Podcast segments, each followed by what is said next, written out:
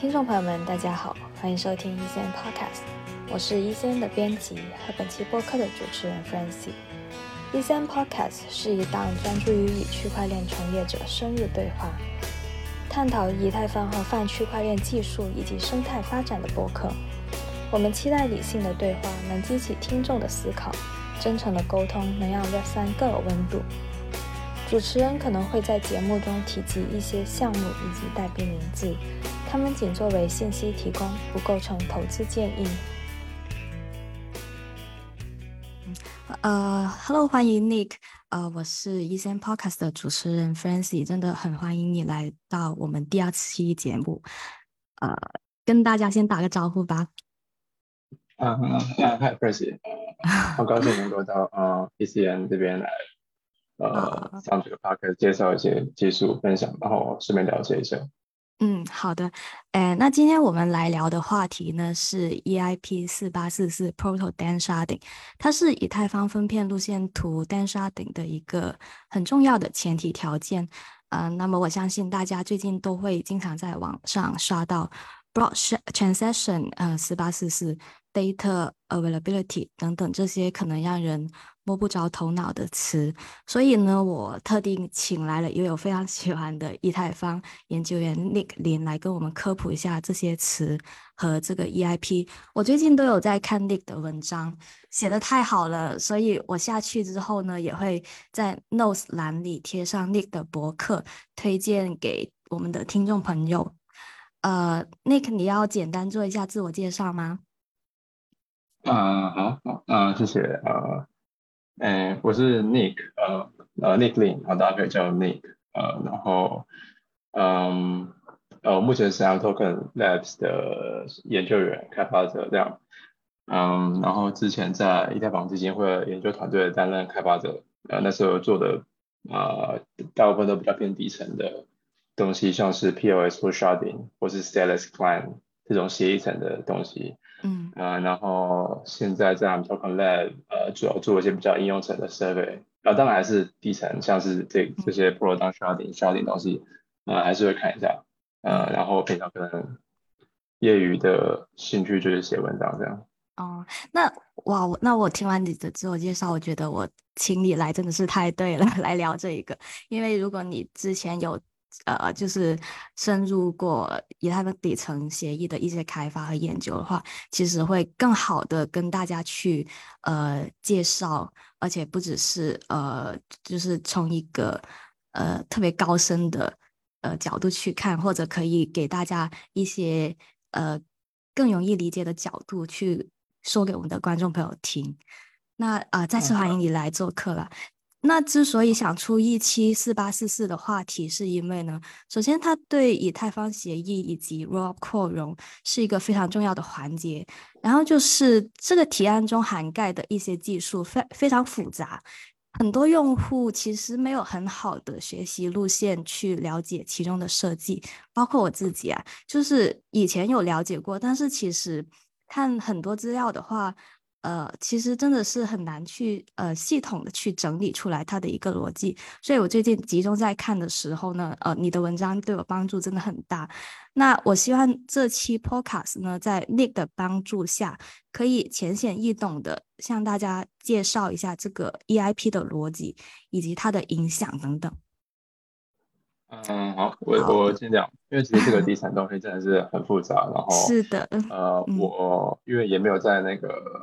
呃，可能因为在研究研究团队里面，所以有些最新的技术其实都是呃会落后他们。嗯，呃，可能我我的资讯这边不是最新的，然后我也会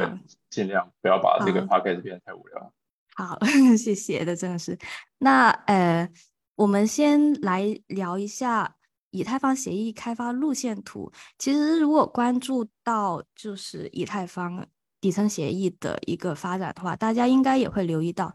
呃。合并的 merge 的关键里程碑呢，它已经在今年的九月十五号完成了。呃，ECN 还举办了一次 watch party。呃，然后根据 Vitalik 他在呃去年年底发布的以太坊协议开发路线图呢，下一个重要的阶段是 the surge。呃，这是一个专注于解决以太坊可扩展性问题的技术路线图。那么它的一个基本逻辑是什么呢？希望就是他希望能达到什么样的一个目标呢？呃，目标呃，我我自己理解就是增加呃扩容，嗯，对，增加那个 transaction 的 throughput。那方式就是由那个他有写的那篇文章，就是 ROA century future，我们要利用。我们要全力来支持 ROA，然后靠 ROA 来提升以太坊整体的扩容性，这样。嗯，对。然后在路线图上，其实他也有在写啦，就是呃，他的描述是通过分片去大幅提高 roll up 的可可扩展性啊。比如说，他还会有一些细节会写到，短期通过 Core Data 带来的扩容，然后初级分片和添加。DAS 就是呃数据可用性采样哦，我这里想插插一个 关于翻译上的一个呃，可能简中的文章里面对于 data availability 呢，呃翻的数据可用性会比较多，但是我看嗯你写的文章的话是用的是资料呃可用性，所以我就害怕这一期播客会。造成一些沟通上的误解，所以我们可以就是简单叫它 DA 这样子。嗯，好，好，那呃，所以这一个的 Search 这个技术路线图呢，它是呃关于在那个对分片的一些呃技术的开发，然后再也呃和你刚才提到的来去辅助 Roll Up 进行一个扩容。那我想问一下，就是呃，分片设计的它的一个发展史，应该还是有呃一些比较长远的，就是一些呃以前的一些改动啊什么的，可能一些新加入到以太坊社区的的小伙伴们可能会没有了解到，会留意到。我在查看资料的时候就发现。它的设计规范其实已经改写过几次，趋势的话是对它进行简化。Nick，你能介绍一下这些关键的改动到底有什么呢？嗯，好，我就从我记得的这个，呃，我的记忆里面去去试着去，嗯，介绍这些改动。嗯，因为历历历史，我觉得我可能比较容易。啊，有有有地方记错，那嗯。嗯，可能我自己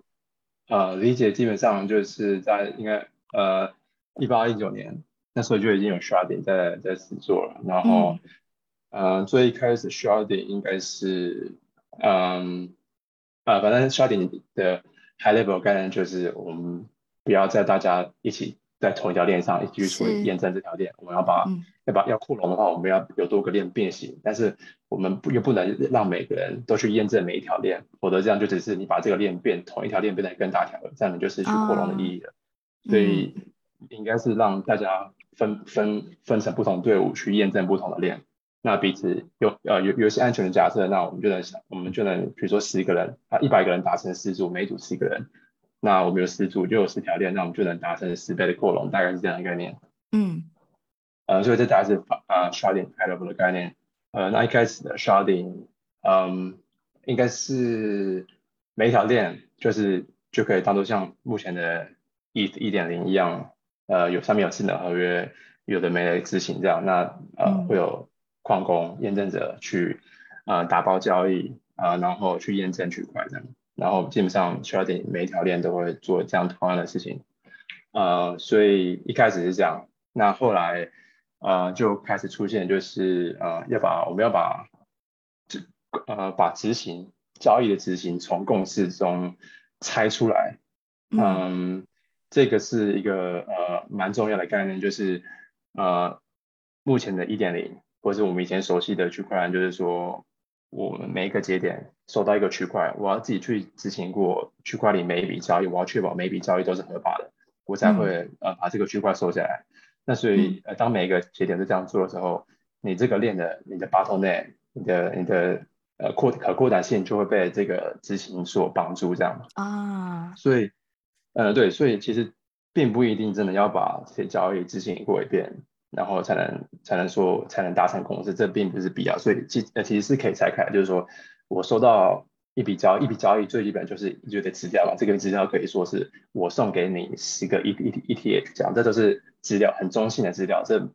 嗯。呃这都是资料，就是资料有了资料之后，才去看你怎么去解读这个资料，你可以把这个资料解读成就是我给你十 E T H 这样，嗯。那但是我们针对达成共识，我们我们并不一一定要真的执行过，真的解读过这笔交易，而是说我看到一笔交易上面写说我给你十 ETH，那我就先把它收下来。然后我看到另外一笔交易写说你给另外一个人十十 USD 好了，那我就把这个交易呃记录下来，那我就把它放进我的区块，一个一个按照顺序保存这个区块这样。那我们先针对这些资料呃这些资料达成共识之后，你要怎么去解读这些交易，就是每个人自己去怎么解读这样。那所以，当我们把共把执行交易的执行从共识拆出去之后，我们的我们的八套内就不在这个交易执行上面，所以就看我们怎么呃，现在八套内就会变成说，我们收收这个交易这些资料，我们不去解读它，我们单纯收这些资料，然后排序它，然后去呃达成共识的速度这样，这就是会变成新的八套内，那这八套内会比我们去执行每笔交易快上很多。嗯。呃，所以后来的 sharding，呃，就会变成，呃，大家可能比较常看到一张图是，呃，之前小维画的，就是有一个 beacon chain，然后下面连了很多 shard chain，嗯。呃，然后 shard chain 后面其实还会有那个，它会叫 execution engine，那基本上就是在那个阶段的 sharding，我们已经先把呃资料跟执行拆开来，所以呃每个 shard chain 我们还是把呃，每个 shard chain 就是基本上就是对单纯对资料去做公式，那、嗯。那个 execution engines 就是去解读这些资料的负责的那个，有点像是就把它当做一个 VM 或者 EBM 这样，所以那时候那个那个阶段就已经先把那个就已经变成把呃资料跟把呃执行从共识拆出去了，呃，然后这个就是大家可能比较熟悉的呃共识呃 sharding 这样，然后再来应该是呃今年那个提出的呃叫当 sharding 的 sharding 设计这样，呃、嗯。原本的 sharding 呃会遇到一个呃比较大的问题，就是你不同的 shard，如果我们今天 dep 不同的 dep 放在生活在不同的 shard 上面好了，呃那你就很难达成 composability，就是说呃、嗯假设 compound 我在 shard A 然后嗯。嗯，搭建在 compound 上面的 dep，你就可能要呃也要一起在 shard A 上面，否则你在 shard B 上面的话，你们之间的那个呃沟通就不会是同步的，所以等于说你今天要去用 compound 的抵押品，或是用 compound 的记录来去做其他资产呃管理或是抵押的时候，你变成说你送过去 shard A 问他 shard compound A compound 的资料的时候，你不会马上得到答复，而且有可能你你得到答复是可能二十秒后的的答案这样，所以这个对呃 dep 之间沟通会造成一个很大的麻烦。那这是原本 sharding，因为我们必须要把让不同 shard 到不同呃不同 dep 到不同 shard 上，否则如果所有 dep 都还在同一条 shard，那就失去了 sharding 的意义。嗯那但是如果我们这样做的话，就会遇到这个呃异步沟通的 shard 之间沟异步沟通的挑战。那所以啊当 sharding 是它就呃变成把这个概念概念简化，说我们干脆把呃我们还是有不同 shard 概念，只是我们把这些不同 shard 的区块全部合进一个同一个大区块里面，我们把它拼起来，那这样就有就可以就有机会可以做到呃不同 shard 之间的同步的沟通。呃，所以然后它的这个简化，嗯，其实背后还有一些呃复杂的细节，是说，嗯，呃，不同 shard 之间我们要怎么打针对，我们要怎么不同呃去验证说不同 shard 之间的共识。那现在如果我们把所有 shard 的区块全部合并成一个大区块，那我们就可以来一起验证它的这个有效性。呃，嗯。所以对整个协议设计来说会简化蛮多的，相比于刚刚讲到的那个设计。嗯原本嗯 sharding 的嗯。设计，那所以这个是就是下一版就是当 sharding 这样，嗯。呃，然后再来才是后面的 proto 当 sharding，就是呃有点像是在为当 sharding 做一个嗯预处理，我们先嗯。呃透过这当 sharding，在短期内我们先搭建一些呃 proto 当 sharding，我们在短期内先搭建一些当 sharding 可能会用到的嗯呃技术基础，然后同时让 proto 当 sharding 又能带给我们 robot 一些很显著的成本降低。OK，呃，对，好哇，我觉得你介绍的非常的详细和呃，没有涉及到特别特别多的技术层面。嗯，那所以我可以大概总结为，呃，这个变化它会可能我听下来的话，主要就是两点吧，就是一个是避免添加更多的 L1 的那个复杂性，呃，就是从一开始的分片它需要去执行交易，到后面它呃只变成一个呃资料的保存，然后在后面你提到的就是异步通信的问题，就是跨分辨的那个通信遇到了一些呃研究和开发的困难，所以呃就是到了现在的 d a n sharding 是会嗯、由一个信标的一个大区块去进行一个整体的验证，然后呃这其中其实有涉及到区块链的分层结构和模块化的一些应用，对吗？嗯，对对嗯。对，没错。好，那我我相信，如果是以太坊基础层，它呃能够作为 roll up 的可用呃数据可用性层，然后呃将计算呃交交交给 L L two 去执行的话，其实这样子 L one 的话只专注于解决数据问题，那不同的 roll up 团队它能解决各自的开发问题的话，这样确实能够呃很大的提高扩容的效率。所以，呃，这其实就引入到了我们的下一个话题，就是以 rollout 为中心的以太坊路线图。可能这一些变动，呃，包括之后的，呃，我们会提到 Proto Dan Sharding，它呃是怎么样去为 rollout 为中心的路线图去服务的，也是呃一个我们等一下会探讨的问题。所以，诶，刚才呃，刚才其实经过呃 Nick 的对那个分片的历史发展的一个介绍呢，其实我们大概也呃了解到了这个以 Roll 为中心的以太坊路线图它到底是怎么样的。其实总结下来的话，其实就是分片它确保数据的可用性或者说资料的可用性，就是 DA。那 L1 呢，就是负责对数据的敲定，L2 负责执行和验证呃交易状态的有效性。那呃这样做的好处的话，嗯、这样做的好处，那你觉得呃它最最大的好处是什么呢？就是这样子分层，让大家去负责各自的任务的话，嗯，我觉得好处，呃，也包含像是，嗯，你 Day One 能够更更更更简单，就是 focus 在说我要怎么确保这些资料的顺序就好，我要怎么确保这资料是可嗯。用，然后是嗯它的顺序，我我我要确保这个就好了，我只要负责这个，因为其实在，嗯在当 sharding 前面那一本 sharding 里面，呃，刚刚有讲到，其实在后面的阶段，呃，其实有有那个 execute 呃 execution engine 这个东西，就是我们在 layer one 也要去负责去解读这些资料，但是嗯。你这样就等于说你在 layer one 再去引入，你要去设计一个呃 execution engine 去，这个 ex- execution engine 可以像是 EVM 一样，但是嗯嗯 EVM 其实本身就很慢，就是一个 bottleneck，所以你就等于哦要去要有另外一个一个团队去研究说我要怎么来。我们来，我要怎么设计或是改进这个 EVM 来设计出更更好的 EV 一呃更好的 VM，嗯，然后能够让解读这些资料更快速这样。那如果我们现在把这个拔掉，我们只我们把解读资料任务交给其他人，就是现在比如说 Layer Two Robot 好了，那我们就只要负责在呃 Layer One 确保资料可用，确保资料安全就可以了。然后模模块化的设计的话，也是另外一个优点，就是我们会有不同专业的人去优化各个模组。呃，模组可能就像是呃刚刚讲的，就是解读资料，就是执行交易的事情，然后包括在 DA 这一层，嗯，然后 focus 在共识这一层这样。嗯，OK，呃，那刚才其实我们提到了不同的层啦，就是 L one 它会有，就是保证 L two 那个安全的一个共识层，然后 L one 现在也去负责 L two 的一个数据层。那呃这些不同层中，DA 是我们今天讨论的一个关键点，它是 roll up 开销遇到的一个主要主要的瓶颈。那在 rollup 的语境下，这个 DA 到底指的是什么呢？以及为什么 rollup 需要去就是做这个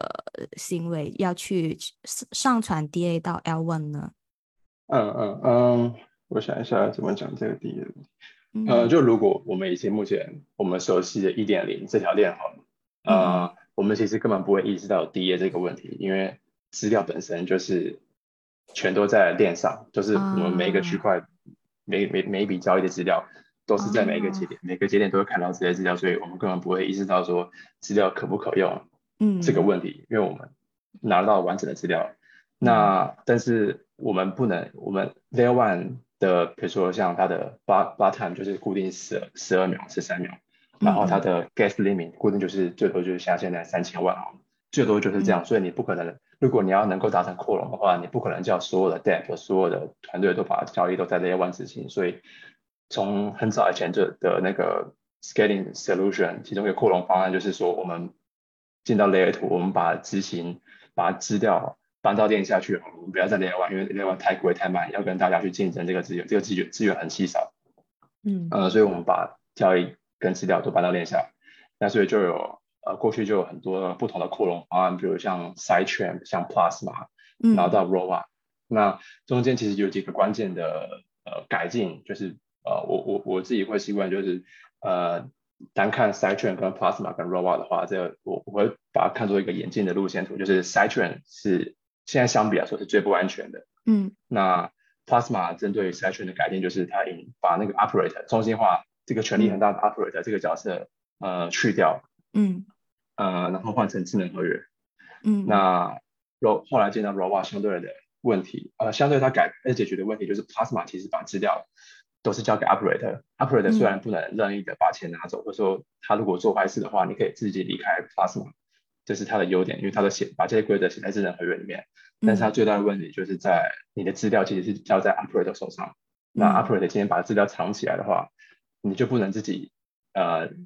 来产生一些证明。这个证明就是说我在这个 plus m 有多少钱，因为你要这些实际的交易资料，你才能算算得出来说我现在有多少钱。但是如果这些资料都在一个中心化角色手上的话，它就有还是有有攻击的风险，是说我把资料藏起来不让你看到。那所以 Rolla 要解决的问题就是说，我们要怎么解决这个资料不可用的问题？嗯，所以它解决方式就是我，那我们干脆把资料都上传到 Layer One 好了。嗯，但是它虽然把资料都都上不到 Layer One 上面，但是它不在 Layer One 上去执行交易，嗯嗯，而是在链下去执行交易。那所以基本上就是把交易的执行搬到链下，搬到 Layer Two 这样。嗯，那它是用这个方法去解决这个资料可用性。哦，那你这样说其实还挺形象的，因为呃，它其实就是一个演，就是 Rollup 对 Plasma 的一个进步，就是它让这些数据更加的公开可用，可以让任何人都可以去无需许可的去呃拉到它，然后再去重新去构建一个状态，类似这样子，对吗？对对。OK，那呃，这个。刚才我们说到，它是 Rollup 交易开销的一个主要瓶颈，就是可能大家都呃最近大家讨论 Rollup 的热点呢，都会集中在 DA 上，就是它嗯现在就是有点阻碍嗯 Rollup 往更加扩容或者说更加便宜的方向去发展的一个东西。这个步骤为什么会这么贵呢？它有什么特别的吗？嗯。对，所以基本上 ROBA 像刚刚就是把我们把交易搬到链下，所以交易之前不在链上发生，就表示我们不会碰到说，呃，这个我比如说我要去 Uniswap 啊，或者去 Compound 执行一个借贷，然后要花个几十万、几百万 Gas，呃，当我们把之前搬到链下，我们就不再有这个成本，那剩下成本就是比较显著突出来，成本就变成是资料放到 Layer One 的成本这样。嗯，呃，那目前资料放到 Layer One 其实。都是用叫用一个叫 Core Data 的方式，那这个 Core Data，呃，可能开发者、沙列的开发者会比较熟悉，说这个 Core Data 是什么？因为基本上在呃，一台链一开始出来之后，他就他基本上都会假设说，呃，你这个 Core Data 是要用来，呃，去触发智能合约。那这个智能合约就会透过这 code Data 来解读，说你要叫它做什么事情，你要来这个比如说 Compound Uniswap 合约做什么事情，看你要做 Swap 还是做抵押还是做借贷，呃，这些资料你要做什么事情，这些资料都会被放在 code Data 里面。那所以这些 code Data 是要能够被智能合约读取到的。那被要能够被智能合约录取，代表是节点在执行这些交易的时候，要把它呃载进它的记忆体里面去去执行，这样。它需需要这些资料在记忆体里面，然后随时整个整个交易执行过程，它都会需要这些资料，所以呃这是它的成本来源，我们必须要有这个 core data 有这个成本在，呃那呃我们单纯把交易资料，虽然我们在 r o a 里面，我们只是单纯把资料放到链上，我们不实际执行它，但是因为我们没有其他方法可以放资料，我们放资料的方法就是 core data，所以我们还是必须要付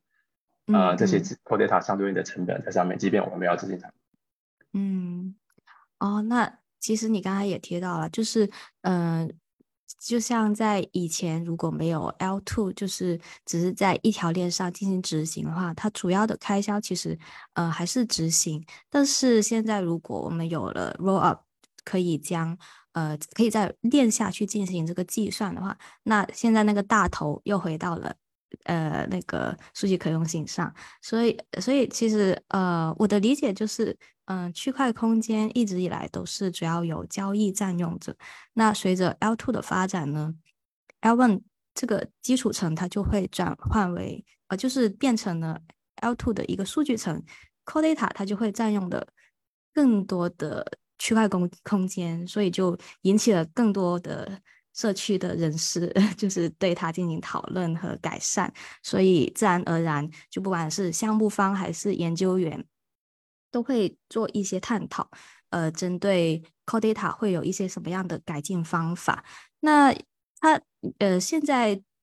讨论的最多的就是最主流的一些让呃 Core Data 成本。这种方式更更便宜的有什么方式呢？嗯，有可能，嗯，我这边就介绍两个，呃，其中一个当然就是呃，刚刚有讲到 Pro Down Sharding，那另外一个就是比较短期的成本是 EIP 四四八八，嗯嗯，呃，这个就是短期而且简单粗暴的解法，就是我们我们直接把我们直接啊改动协议层，让 code data 的成本直接降低，原本 code data 针对一个 failing 的 byte，一个 byte 是说 still guess，那我们直接把这个成本降到三 guess，这样，这是最直接简单的方法。那但是这个背后，呃，这个很直接，但是背后其实会有相对应的呃成本或者代价，因为呃我们都要考虑到说，就是呃最最差的情况，呃最差的情况就是有有攻击者想要，比如说想要恶搞以太坊，想要瘫痪以太坊网络的话，那他其实可以用。Core Data 塞满一堆垃圾资料，然后导致说每一个每一个节点在往 P2P 网络里面传输这些区块、传输这些交易的时候，每次都要传输，搞不好多达几千 KB，呃，几 MB 的资料都是垃圾资料，那就会造成这个 P2P 网络的涌塞。那你造成 P2P 网络涌塞，就有可能造成一些网络比较差的节点，因为呃网速呃网络被阻塞，导致收不到新的区块，导致它呃落后最新的区块，一直落后，然后最后它可能就被就就从这个网络中被淘汰，那你的代价就是你的整整体整个以太坊网络的去中心化程度会降低的。嗯，那这个是最差的情况，所以，嗯，呃，虽然四四八八很直接的降低 core data 成本，但是我们也要顾虑到相对应的最差情况所带来的代价。OK，那我想提一个很业余的问题，就是那这个关于你刚才说有攻击者可能会，呃，就是。用一些没有用的资料，然后塞满这个 core data 的这个 space，然后去攻击，呃，让一些节点无法承受。那这一个 core data 它的那个，其实它是没有一个 gas limit 的吗？就是没有说我只能给你用这么多 gas，呃，来放数据这样子。嗯嗯，目前是没有，但是它我们有一个每一个区块的三千万。gas limit，我们有有这个硬硬的限制在，那所以基本上，如果你攻击者想要瘫痪网络的话，那你可能就是用 core data 来塞满。那目前 core data 对一个 failing byte 是说 still gas，那你用 core data 塞了塞满，就表示你可以塞三千万除以十六，这么多 byte，嗯，那这个就是你你能呃瘫痪网络的上限，就是呃我我现在可能还算不出来，就是三千万除以十六大概会是多少 KB，那这就会是你你每十二秒可以把这么多资料塞进塞到 P2P 网络，然后去传播出去的那个嗯的的能力所及这样。，OK，所以呃，其实 Codita 本身它的一些种种限制，它这种呃让 Rollup 上传数据的方式呢，其实是一个比较不持续的，所以我们其实可以有更优雅的方法去解决 Rob 的这个数据问题。现在就来到了我们这次谈话的重头戏啦，所以就是呃。EIP 四八四四 Proto Dan Sharding，它会更好的解决这个问题，呃，会引入一种新的交易类型，叫做 Shard Block Transaction。那嗯，Nick，你可以简单的介绍一下这一种呃新引进的交易，呃，有什么特别的吗？嗯，基本上这个 Proton Sharding，或者是说这个新的 Block Transaction，就是其实就是为了呃 Robot 所设计的，因为主要就是要解决 Core Data，呃，它的目的不符合 Robot 的目的，然后它的成本又又太高，对 Robot 来说，所以我们就干脆设计一个新的交易类型，专门给 Robot 来放他们的资料这样。呃，所以在呃 o p 全选选里面有它比一般的我们熟悉的选选多了一个栏位，就是 Blob 栏位。嗯那这个 blob 栏位就是让 robot 来放他们资料。那这个 blob 有有两个特性，第一个就是这个 blob 的资料不像 code data 一样能够被合约存取到，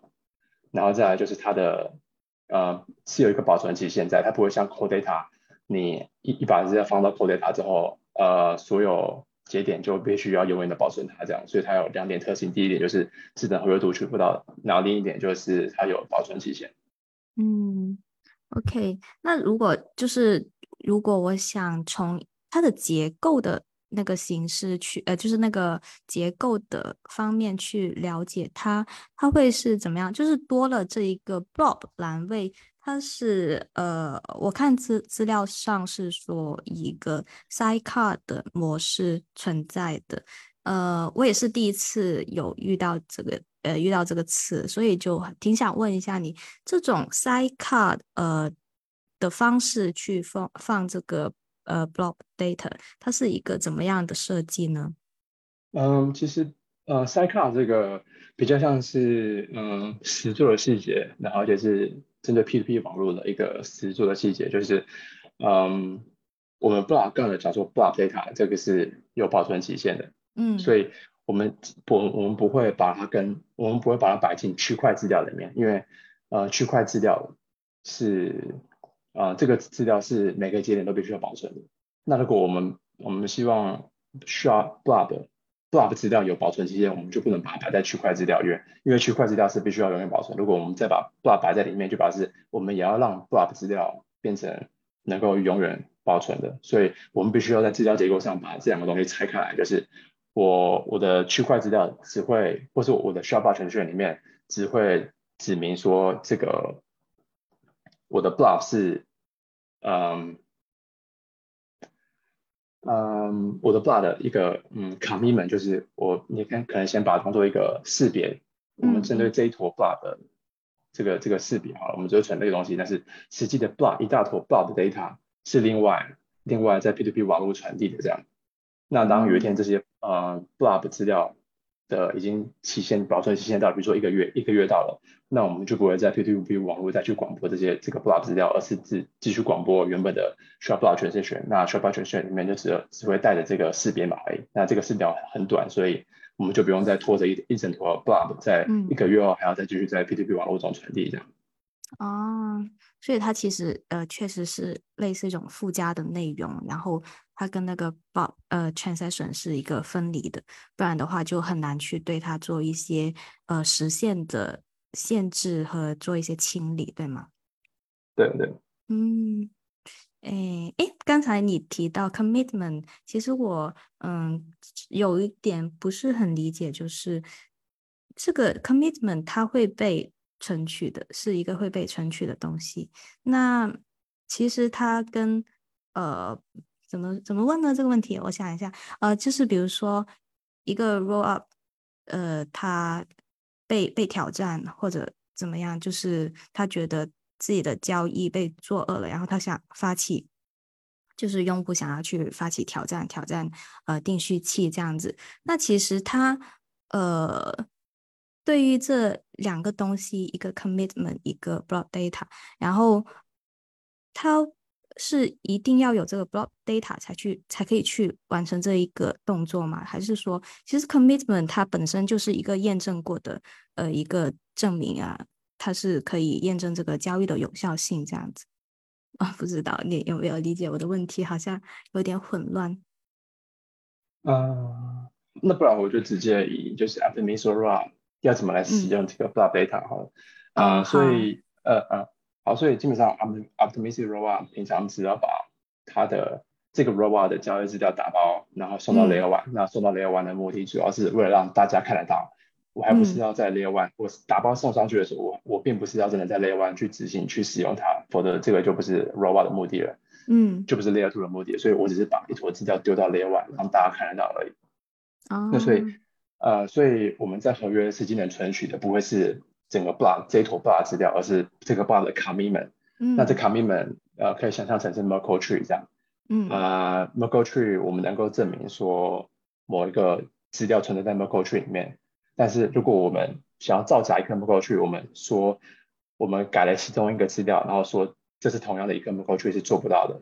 嗯，所以这个是 commitment 的的的功用。呃，我用一个很简短的东西代表。这一坨这这这个 com 这个 Merkle tree，然后我能侦测到你乱改的这个 tree，想要来骗我，我能侦测出来，但是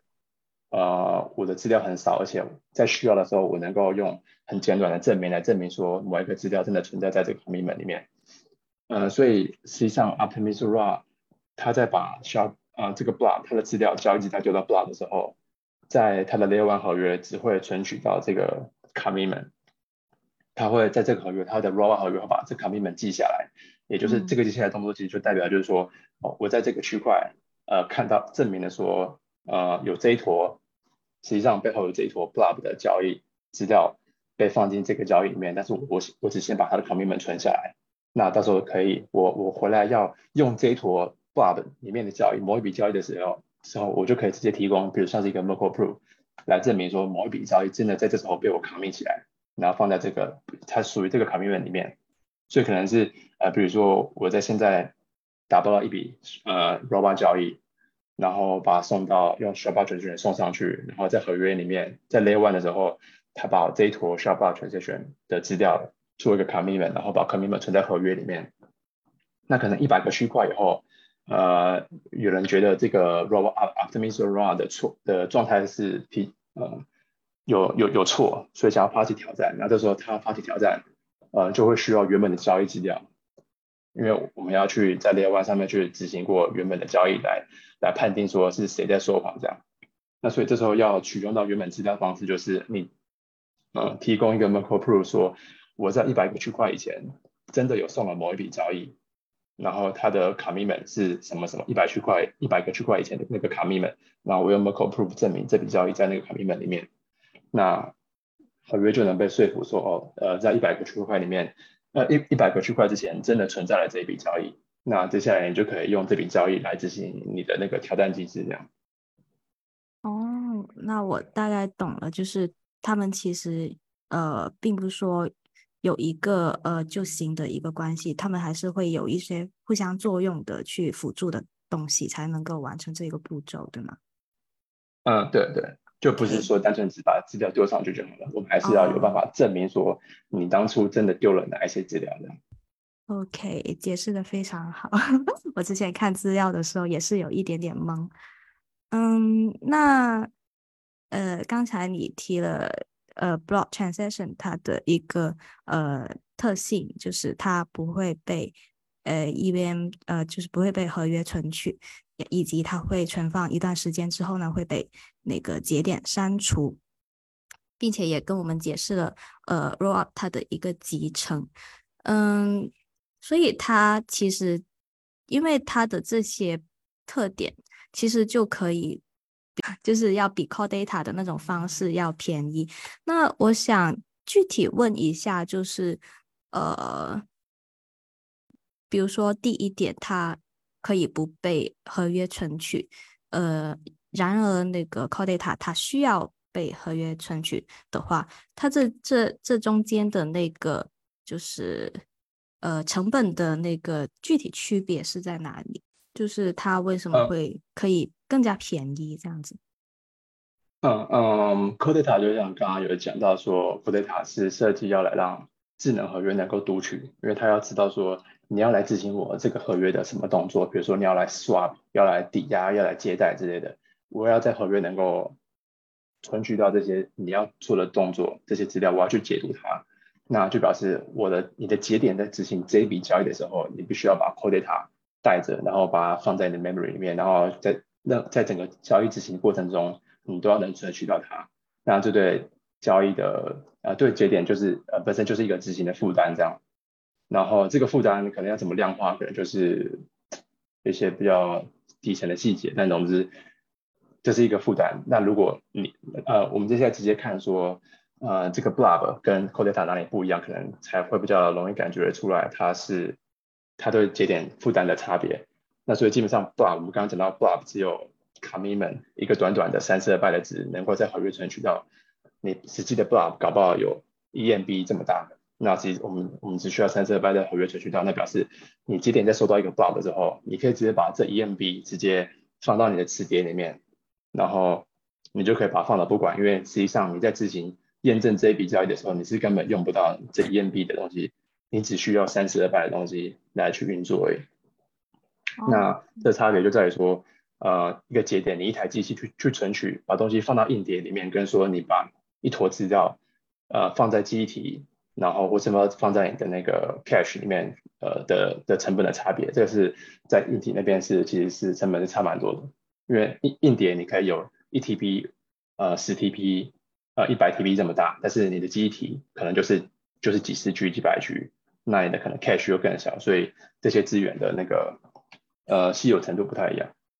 哦，那那那我大概懂了，就是在那个节点的一个消耗资源方面，他们因为存在不同的地方，所以其实它的那个呃成本也会有不不一样。嗯，那如果它的呃第二个特质就是它可以被删掉，就是可能普通。呃，用户有看这个规范的话，可能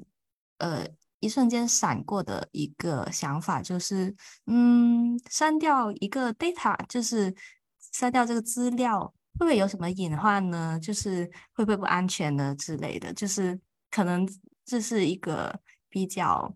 嗯比较小白的一个想法吧。那你觉得这中间它会？有做到什么保障吗？就是如果删掉的话，也也 OK，也是安全的这样子。嗯嗯，这其实就会牵涉到另外一个问题，然后也是大家蛮多人会把资料会搞混资料可用性这个这个概念，就是嗯，一个就是资料可用性，我要确保说这个资料可用，但是另外一个是我要确保资料永远都可用，这两个概念其实呃。不太一样，然后，嗯，然后我们这边其实 focus 是在资料可用性。这个资料可用性要怎么理解？就是说，因为我们刚才讲到说，Shardbot 全选其实就是为了 Robot 来设计。那 Robot 其实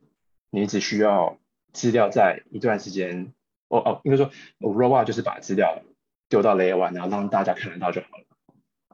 所以最基本，我只要确保啊，比如说我我最基本先啊把这个。Blob 全是选的这个 blob data 放在 layer one，然后我允许它放七天，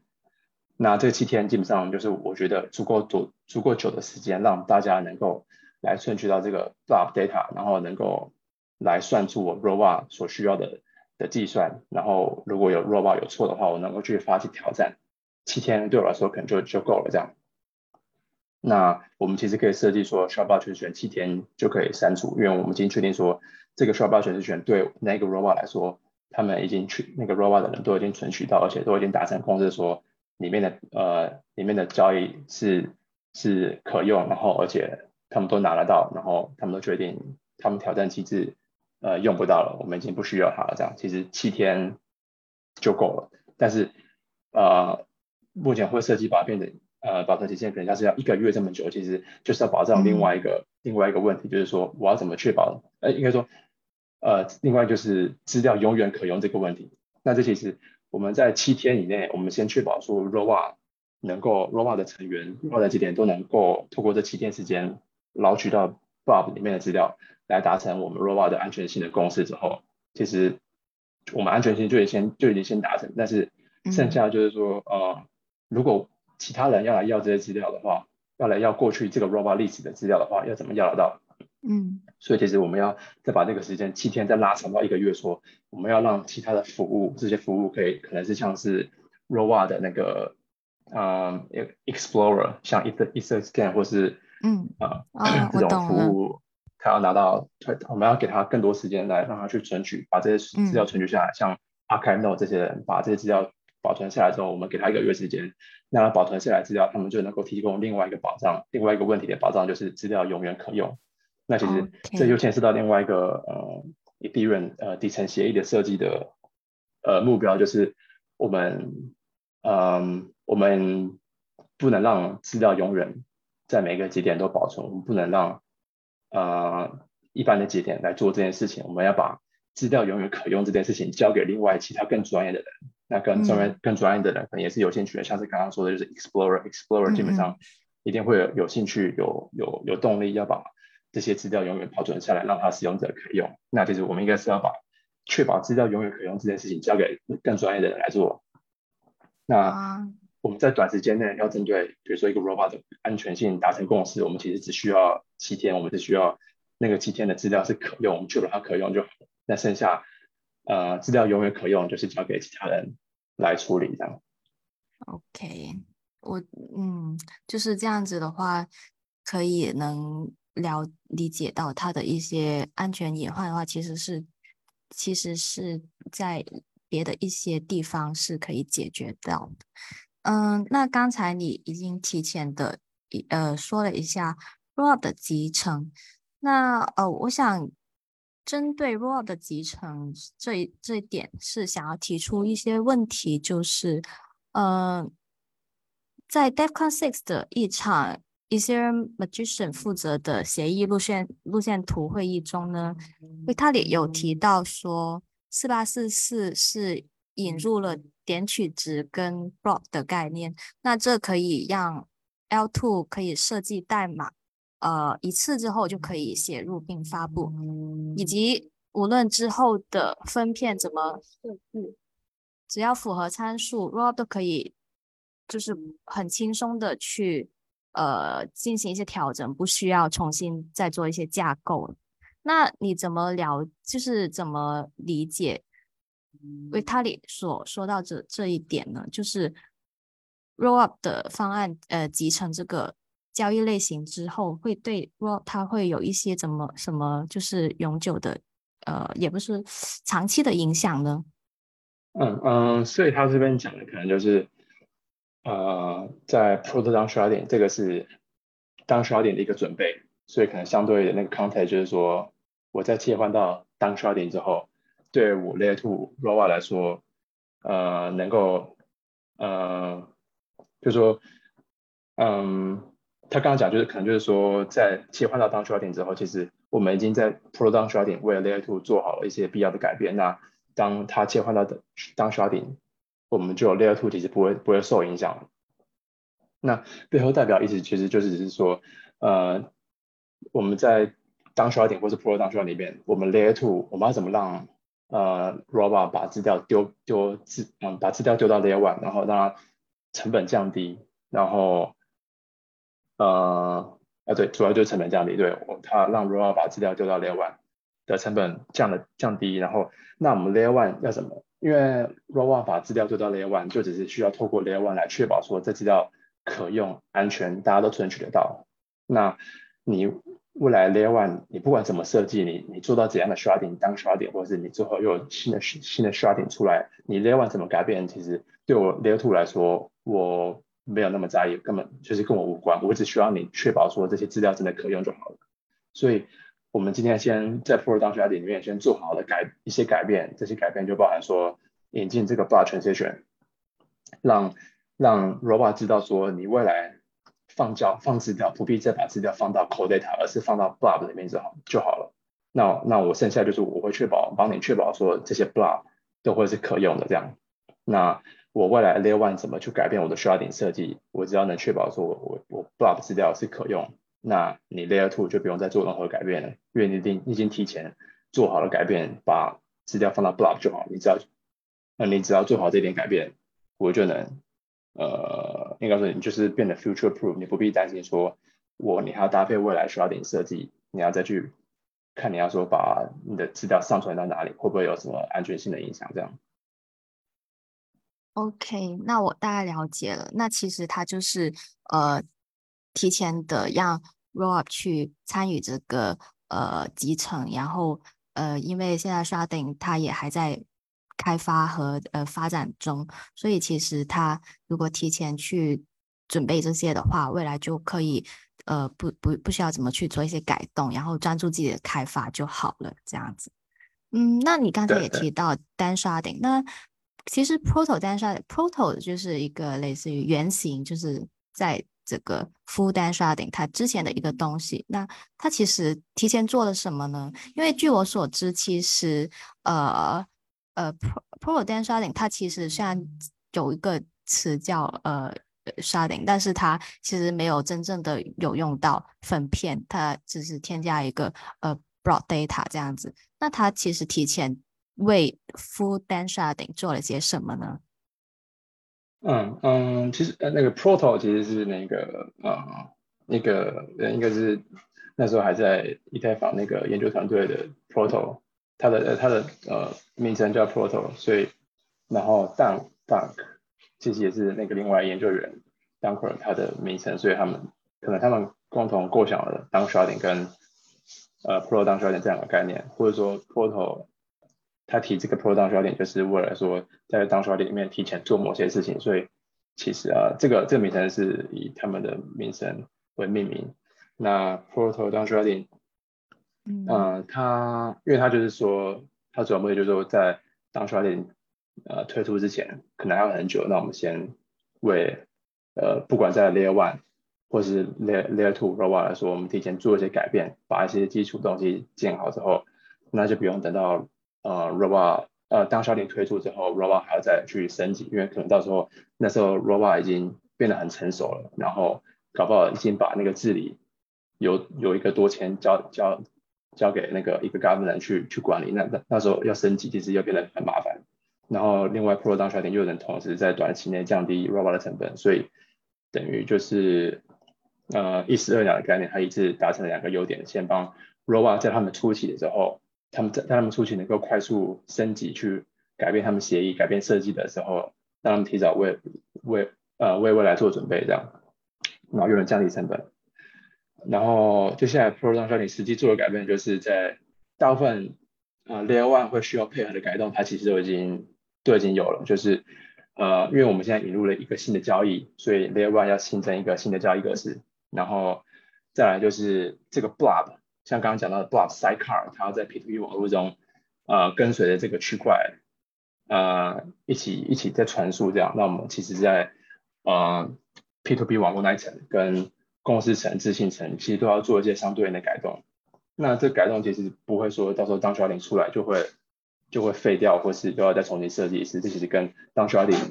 是可以搭配在一起，因为在当 sharding 里面，本来在 sharding 设计里面就是会有 block 这种这个格式这种东西存在，所以我们已经提前先引入了 block 这个概念，然后我们提前也做好 P2P 的改动，让 block 在 P2P 网络中传输这样。嗯，然后未来到进到当 sharding 的时候，它其实在对我们公司层要切换到当 sharding 其实非常简单。哦，OK，那我。刚才 听到你说 Proto，它指的是之前那位研究员 Proto Lambda。我之前也有想过是不是他们俩之间的一个命名，但是就是可能也以为是不是之类的。然后你刚才也跟我说，有可能是他们俩命名的，就挺挺有意思的这样子。嗯，所以 Proto Dan Sharding 它呃就是在。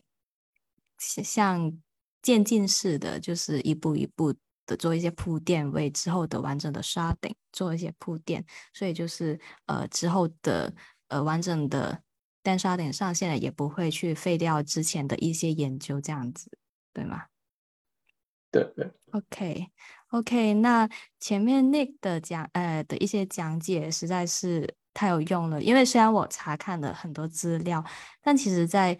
呃，和你进行讨论的过程中呢，也能够帮我 update 掉呃 update 一些漏掉的东西。那我简单总结一下今天呃前面我们讨论到的一些内容，嗯，就是随着 r o l l 技术的逐渐完善呢，数据可用性也逐渐成为各个解决方案进一步扩容的瓶颈。那 L1 作为一个为 roll 保驾护航的基础层。它不仅可以为 Rollup 提供安全保障，还可以充当 Rollup 的数据层，让可扩展性实现指数级的提升。所以，呃，Pro 单刷顶作为完整版的单刷顶的一个前前提条件呢，通过引入这种呃新的交易类型，让基础层更加无压力的存放 L2 的数据，同时呢又不会影响到。呃，数据可用性的安全性，就是大概就是一个这样的总结。所以，呃，最后其实我还想问的一个问题就是呢，前面我们呃就是围绕着四八四四提呃提了什么和它的所以然。那我们应该如果要想得更加全面一些的话，它是不是也会？给以太坊生态呃的发展带来一些隐患呢？嗯，因为我之所以这么问，就是还是在刚才说到的那个 Def Defcon Six 的会议中，他他提到过的一个疑虑，就是他觉得在 promote 就是推出呃四八四四这个过程中呢，就是开发者免不了就是。会跟大家提倡说去用 roll up，因为这个会让 roll up 更加便宜。但是现在 roll up 其实并没有实现真正的去中心化，尽管将呃 DA 放放在 L1 上呢，也没办法用来用它来证明 roll up 是运行错误的。那你是怎么看待这个疑虑的呢？嗯，我个人觉得可能就是可能比较这疑虑可能有太太太多。太多疑了，就是我觉得这个是无无可避免，就是每个新项目在出来的时候，嗯，都一定会经历过，就是这个中心化的步骤，慢慢让这个协议稳稳健安全之后，才会把这个治理升级的步骤交给更去中心化的程序，像是 governance 这样。那呃，我觉得因为担心说现在 r o a 还是不安全，还是中心化，而说，嗯。而把这个觉得是未来啊四八四四或是当需要点的一个阻碍，嗯，呃，我觉得可能有点太太过太太多余，毕竟你列 one 就是这么贵，然后嗯，使用者一嗯不得不要到 ROBA 要到 layer two 去使用，那呃现现实是现实就是嗯这些 ROBA 都已经有几千万几十亿美金在里面，所以我并不觉得说呃嗯。这这会是一个。四八四四的疑虑，这我觉得这可能是独立的，这样就是你还是可以继续开发四八四四，然后让 ROA 变得更便宜好用。那 ROA 会有真的越来越多人用，完全就是市场去驱动这样。嗯，OK，那你个人呢？就是你个人会对这个提案，呃，会有什么期待，或者说有其他疑虑的地方吗？嗯，疑虑可能就是疑虑到还好，就是这些可能网络。会用色的问题就交给就是专业的人去解决就好了。嗯，那期待的话，我呃算是还蛮期待这提案，就是能够让文化成本大大降低的话，那就会有更多的呃来使用，不管是 ROA 还是说整体 Ethereum 或者对整体 Blockchain 来说，我们都都能够 onboard 更多的使用者。嗯，然后嗯再来就是呃这也可以讲，因为其实目前呃这个资料。放到 Layer One 其实成本算是一个很主要的成本，那所以才会出现呃不同的 ROA 的设计，比如像 Arbitrum 的 Any Trust 或是呃 ZK ROA 那边提出的 Validian 的这个设计模式，他们这个是这个模式基本上就是说，因为把资料上传到 Layer One 太贵了，所以我们我们不不这么做，我们把资料交给一个另外一个第三方，那其实这个你当然不嗯。不上传资料，你可以享受到很低的成本，但是你相对的就是你的你的安全性，你需要引入一个新的安全性。原本 ROA 是非常安全的，跟 ROA 跟 Layer One 一样安全，但是你现在又引入另外一个第三方角色来管理这些资料，在于说你的系统安全性其实又要多仰赖一个第三第三方的角色。那如果四八四是能够大幅降低 ROA 上传资料成本，那就能够让这种模式视为，那大家就还是能够使用安全的 ROA，然后同时又能操作基本上跟把不把资料上传到 Layer One 的那种 Layer Two 一样一样低的成本。那我觉得这对来对整个系统来说，对使用者来说都是一个呃，都是一个改进，都是一个很大的优点，可以享受到的优点这样。然后当然呃，最后一点就是我觉得如果 ROA ROA 未来成本越越越可行，然后它的模组化做得越来越好的话，我是希望就是不要再有新的 Layer One 出现，就是大家都能选择就是用 ROA 来建构在 Ethereum 上面，享受 Ethereum 的安全性，然后又能够做你想要做的 VM 嗯，啊、好的。这样是很好的。对，OK，那我听完你讲的这些，其实我可可能会想起你呃那篇 roll up 大补贴的那个文章最后的那一句话，就是让 roll up 重归荣耀。我挺喜欢这句话的。OK，那呃好了，那上面我们讨论了挺多，以上就是本期节目的所有内容了。再次感谢我们的嘉宾 Nick。那如果大家想进一步了解 Layer Two 或者其他以太坊的文章呢，我会在 Notes 栏里贴上相关链接和 Link 的博客。大家如果喜欢我们的 Podcast，欢迎大家点击订阅。我们下期再见喽，拜拜，Nick，拜拜，好，谢谢关系，拜拜拜。